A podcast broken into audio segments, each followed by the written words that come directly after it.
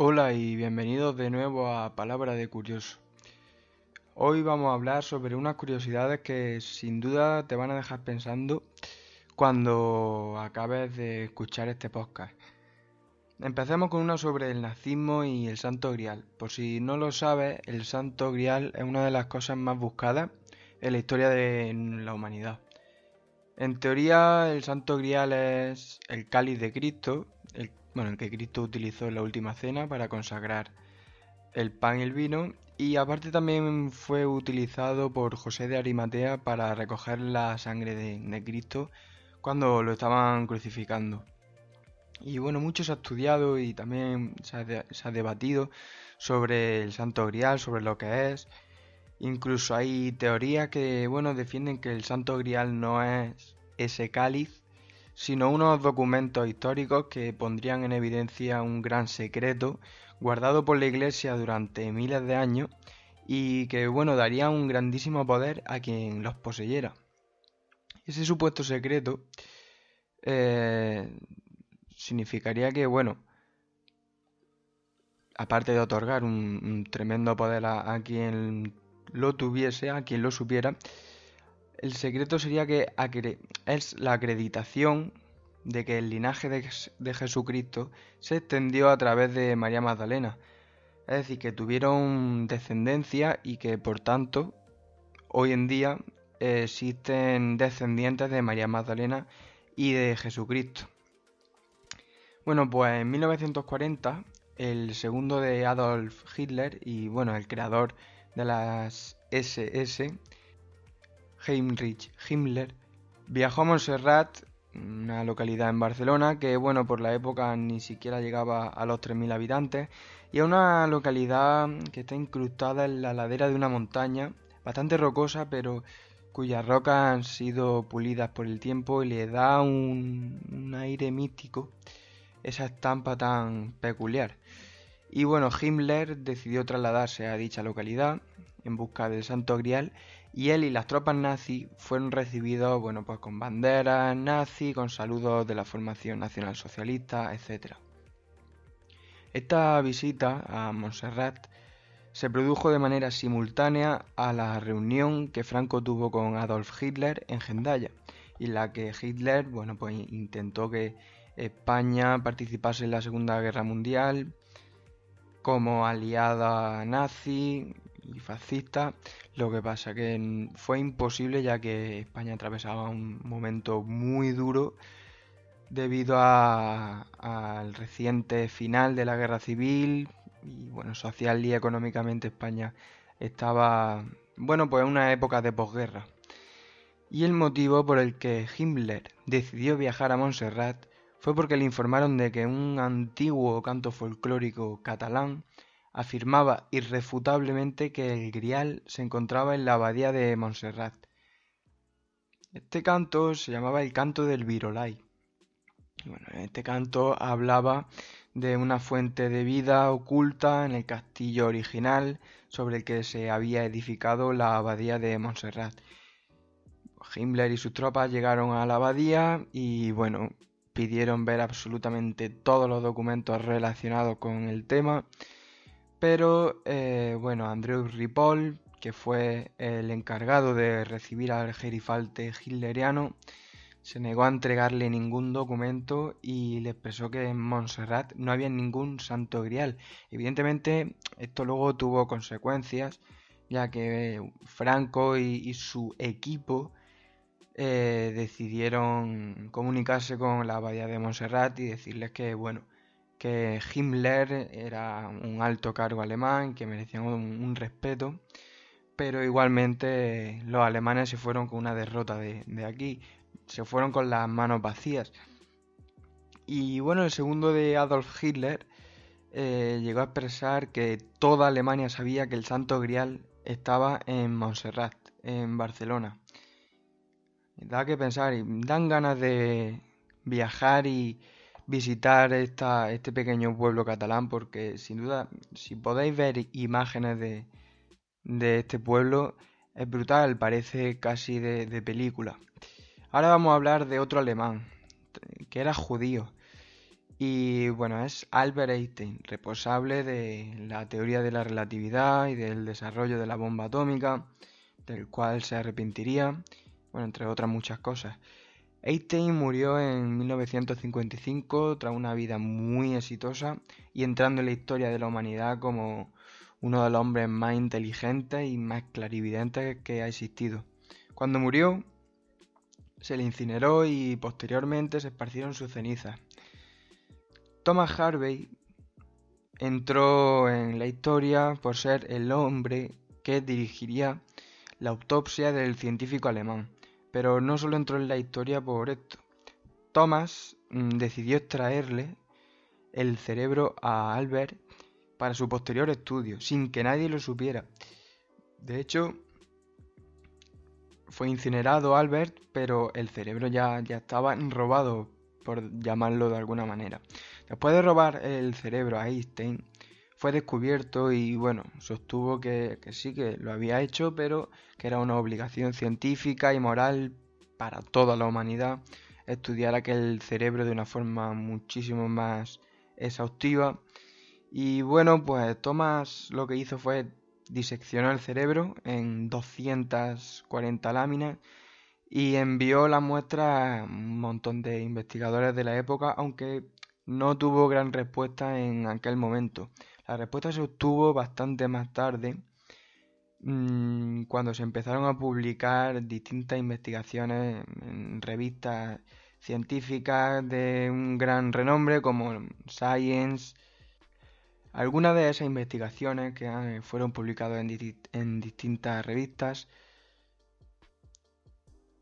sostenían que la parte del cerebro que alberga aptitudes como la perseverancia ante algunos retos, la capacidad de concentración o la planificación, estaban extraordinariamente desarrolladas en, eh, en, el cerebro de Einstein. Además de que el cerebro contenía un número de neuronas anormalmente alto y también de células giliales que bueno sirven de sostén a las neuronas, las aíslan, las defienden, las nutren y bueno, desempeñan un papel fundamental para mantenerla en unas condiciones óptimas y evitar su deterioro.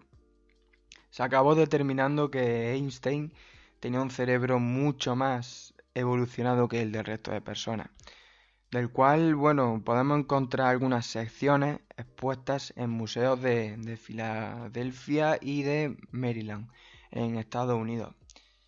Albert fue una persona tan excepcional como su cerebro y será muy complicado encontrar algo similar a lo largo de, la historia.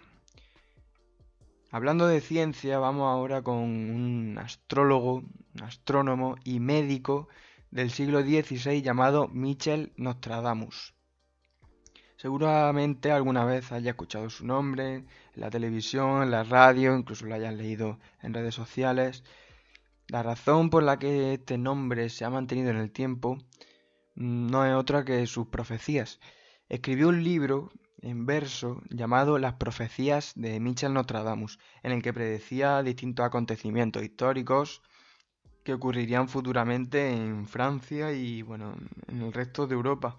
Tenía una peculiar manera de acometer dichas profecías, ya que lo hacía de una forma muy oscura, enigmática por supuesto ambigua y críptica, y bueno, según él decidió escribirlo así para que las personas más vulgares, sin, vamos, analfabetas principalmente, no encontraran sentido a, las afirmaciones que él hacía, las cuales consideraban verdaderas debido a una inspiración especial. Algunos escépticos y creyentes de lo mágico le atribuyeron acontecimientos como el asesinato de Enrique IV de Francia, también se le llegó a atribuir la abolición de la monarquía francesa, ya que el astrólogo predijo que en 1792 se produciría una renovación de siglo total, y este fue el año en el que se proclamó la República Francesa tras la revolución que comenzó en 1789.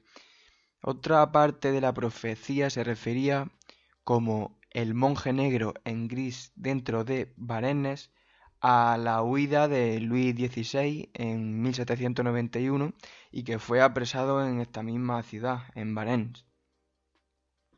Algunos expertos, bueno, también relacionan a Nostradamus con los peores presagios, como el de las Torres Gemelas.